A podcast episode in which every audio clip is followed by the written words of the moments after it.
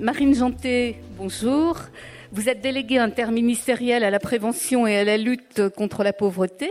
À ce titre, vous êtes en charge de la mise en œuvre du plan de formation des 600 000 professionnels de la petite enfance intitulé Ambition Enfance Égalité, un plan qui avait été annoncé par Emmanuel Macron euh, lors du lancement de la stratégie de lutte contre la pauvreté. Donc un plan de formation extrêmement ambitieux, voulu donc par le président de la République, qui vise à renforcer la qualité d'accueil, et ça a été euh, le sujet d'une des tables rondes de ce matin, afin d'accompagner au mieux le développement des tout-petits et d'agir par là même sur les inégalités précoces, la réduction des inégalités précoces. Pardon. Le plan est construit autour de sept thématiques, euh, dont le langage, l'éveil artistique et culturel, l'accueil occasionnel, le développement durable et, l'extérieur. Donc, euh, Marine Janté, où en est-on de ce plan de formation euh, dont on sait que la mise en œuvre a été retardée par la pandémie, mais il est bien en train d'être lancé, il est même lancé. Donc euh, oui, euh, il est non seulement lancé, mais il est maintenant en pleine montée en puissance. Oui, effectivement, il y a eu un peu de retard lié à, la pandémie parce que euh, ce n'était pas forcément la priorité des priorités de commencer à former les personnes quand on était en pleine gestion de crise et déjà de développement, mise en place des gestes barrières. Enfin, vous l'avez tous vécu dans votre quotidien, ça a été quand même assez compliqué. Donc maintenant, ça y est, c'est lancé. Je vous rappelle juste qu'il y a deux volets. Il y a un volet national où on a donc l'idée, c'est de construire une offre de formation, comme vous le disiez, euh, qui porte sur sept thématiques qui avaient été pointées par le HCFEA donc euh, en avril 2019 et qui sont complètement cohérentes aussi avec le projet 1000 jours. Hein. donc euh, on est complètement dans et avec la charte d'accueil. Et avec voilà, on est totalement tous alignés sur ces grandes sur ces sept thématiques. Donc on a signé des, des conventions avec les OPCO et avec le CNFPT pour pouvoir développer cette offre de formation. Euh, donc là, on vient de, euh, les, dernières viennent de l'être, euh, parce qu'il y a eu un peu de temps pour les différentes opcos, mais voilà, ça y est, tout est signé et c'est maintenant, on est en phase de, de déploiement et les opcos ont, ont adapté leur offre de formation, parce qu'il fallait qu'ils puissent adapter ce référentiel, leur référentiel de formation à ses priorités et aux, aux modules. On a 180 modules qui sont disponibles sur l'ensemble des thématiques. Donc maintenant 180 180 modules. Donc vous avez une offre qui est ça y est, qui est disponible, qui touche l'ensemble des sept thématiques qui ont euh, qui ont été euh, euh ciblées. Donc euh, le catalogue est là. Maintenant, il faut effectivement que on, puisse, y, y aller et y avoir recours. J'insiste y compris sur le sujet numérique, hein, qui est un des thématiques, qui est un sujet important. Donc vraiment, on a une offre qui existe. Donc ça, c'est le volet national, mais il y a aussi eu un volet territorial parce que dans l'attente de cette euh, offre nationale. On a lancé un volet à l'automne euh, dernier, à la fin d'année 2020 plus exactement, enfin au moment du deuxième confinement.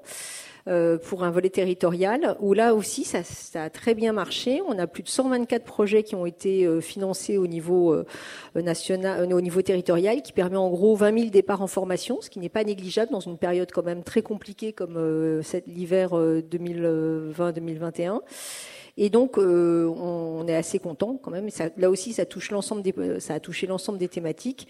Et on vient de lancer le, le volet 2021 de ce volet territorial. Donc, on a de nouveau alloué 3 millions d'euros là pour euh, pouvoir euh, continuer de déployer ce volet territorial. Et objectif, combien de départs en formation en 2021 sur ce volet territorial Nous, on a un départ, un objectif global. Là, on y, on y, on y va prudemment. Hein. On est. Que vous disiez 20 000 en 2020. Oui, oui, 20 000. Non, mais après, ça sera forcément plus. Oui, bah, on espère. Mais après, ça va, ça, tout ne dépend pas que de nous.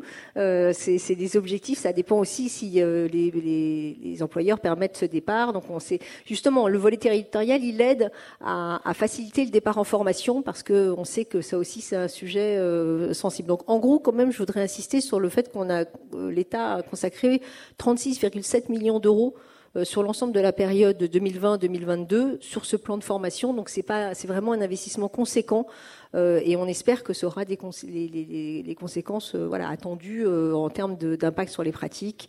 Et vous voyez que c'est des choses extrêmement concrètes qui ont vocation à être déployées. D'accord. Alors, comment, donc, il vient d'être lancé, comment a-t-il été reçu par les professionnels de l'accueil collectif comme de l'accueil euh, individuel, puisque je, rappelle que euh, ce plan concerne aussi euh, les assistantes maternelles et que visiblement c'est parti aussi de ce côté-là.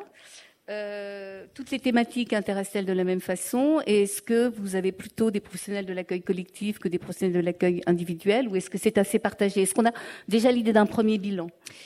Alors oui, en fait, c'est la bonne nouvelle. D'abord, je rappelle que ça visait bien l'ensemble des professionnels de, la petite enfance. Il n'y a, pas de, discrimination. Nous, on est sur une, logique vraiment très très large euh, pour toucher l'ensemble des publics. Et euh, voilà, on a une part importante des assistantes maternelles qui ont été, y compris même de salariés euh, côté particulier employeur, donc y compris les aides à domicile, qui ont été concernées déjà par les, départs en formation. Il faut que vous sachiez que ça il représente 47% des personnels qui sont partis en formation sur le volet national, donc presque la moitié, et 35% euh, de ceux qui sont concernés dans le volet territorial.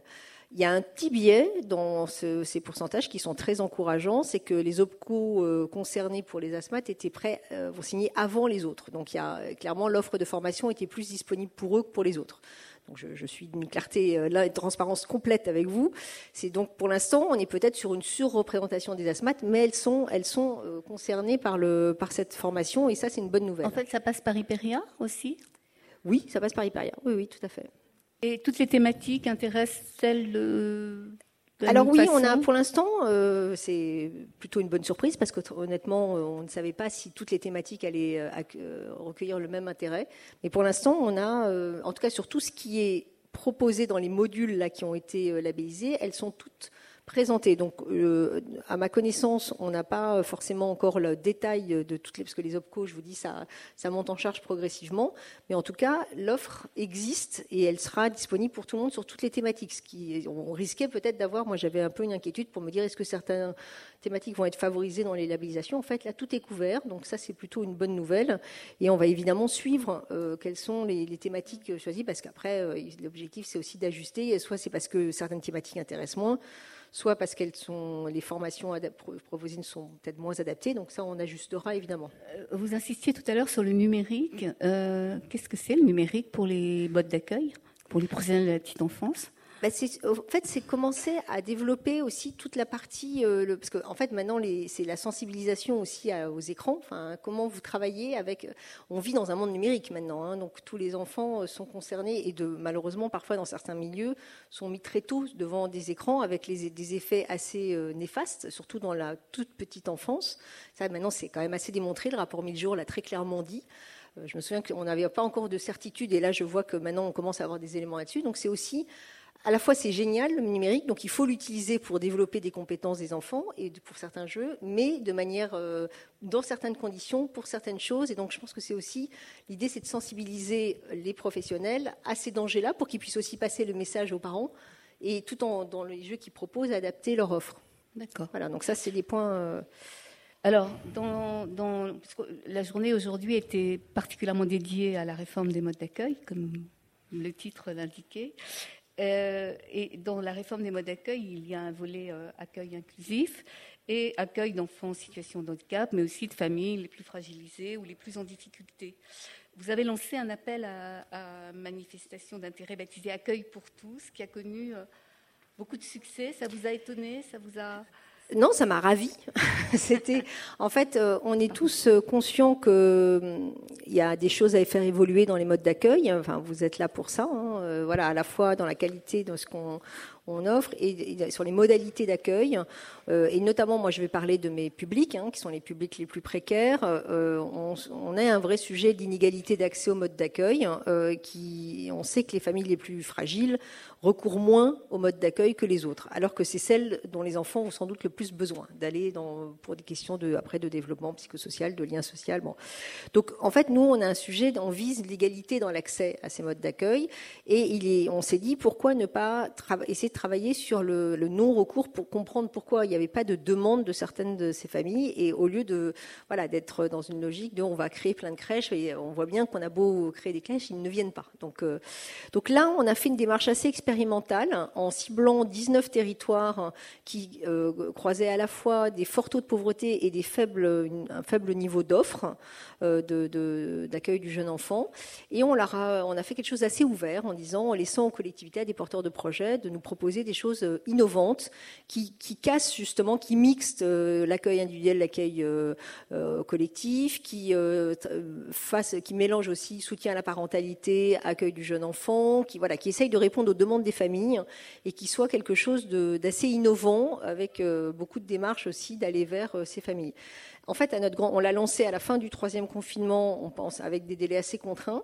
On pensait qu'on aurait euh, très peu de réponses. On a eu 41 dossiers. En fait, tous les territoires euh, ciblés ont répondu. il y a eu des, porteurs de projets. On en a sélectionné 21. Euh, on va pas laisser de côté les 20 autres, on va les accompagner d'une autre manière parce qu'en fait il y avait des choses aussi encore à mûrir. Donc on ne laisse personne sur le bord de la route parce qu'en fait il y avait une créativité incroyable dans ce qui est remonté. Euh, c'est ce qui est super, c'est que ça touche vraiment des publics, euh, des, territoires fragiles.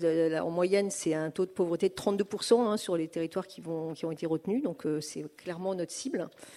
Et euh, on a aussi donc une très grande diversité de projets, des projets qui font qu'on appellerait un peu cité éducative de la petite enfance, des projets donc très globaux qui prennent en compte beaucoup de, de dimensions, des projets qui sont plutôt des innovations, euh, soit en créant des nouveaux métiers comme des médiateurs de la petite enfance, soit en créant des lieux vraiment très mixtes, à, à mi-chemin entre des lieux d'accueil euh, enfants-parents ou des, accueils, des, des accueils du petite enfance, donc du jeune enfant. Donc on a vraiment des sujets très originaux beaucoup de démarches d'aller vers. Euh, ça touche des territoires ruraux, urbains, QPV, enfin on a voilà outre-mer aussi. On a des projets en Guyane et à la Réunion. Donc et, ça touche aussi bien des, initiatives d'accueil collectif qu'individuel? Tout. Voilà, c'est très mélangé. Et surtout, ce qui est intéressant, c'est qu'on a aussi parfois on a eu des départements entiers qui ont répondu et des toutes petites communes. Donc on voit que c'est possible, en fait, et des projets parfois pas très chers, honnêtement, même euh, comme quoi euh, l'innovation c'est pas forcément un coût non plus, c'est juste donner aussi du temps et tendre une main à des projets, parce que l'idée c'est qu'on va les accompagner en ingénierie. Hein.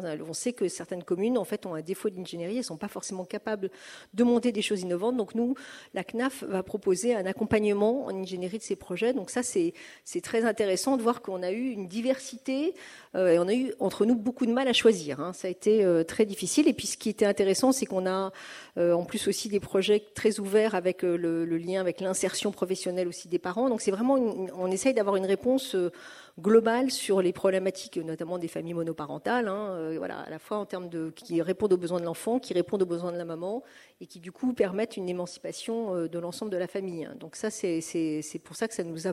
Enfin, je vous en parle parce que ça démarre. Là, on va lancer parce que maintenant on veut créer une communauté. On est en train de les accompagner les projets, ils vont commencer à être lancés là? Bah, ils sont, voilà, on, les a choisis. On va lancer, faire une, un peu, on crée une sorte de communauté, communauté entre tous ces projets pour qu'il y ait un peu aussi du, qu'on crée de l'intelligence collective. Hein. Euh, ça va être intéressant. Ils vont se monter les uns avec les autres. Donc il y en a une vingtaine. Donc on est à une échelle où on peut euh, se parler. L'idée, c'est aussi après de pouvoir essaimer, d'arriver à créer des, modèles types qui puissent après donner des idées à d'autres, d'autres collectivités, d'autres porteurs de projets. Euh, et puis donc l'idée surtout, c'est aussi après d'alimenter la future coche de la CNAF. Euh, parce qu'elle arrive euh, voilà, en 2022. Et il faut savoir qu'on a un partenariat très fort avec la CNAF là-dessus, qui nous accueille avec beaucoup d'enthousiasme aussi. On a du coup dans les territoires un lien très fort entre les commissaires pauvreté et les CAF. Donc voilà, c'est des projets qui sont très ancrés territorialement et qui sont soutenus au national en termes d'ingénierie pour donner un petit peu de perspective euh, au projet. Donc ça, c'est plutôt bien.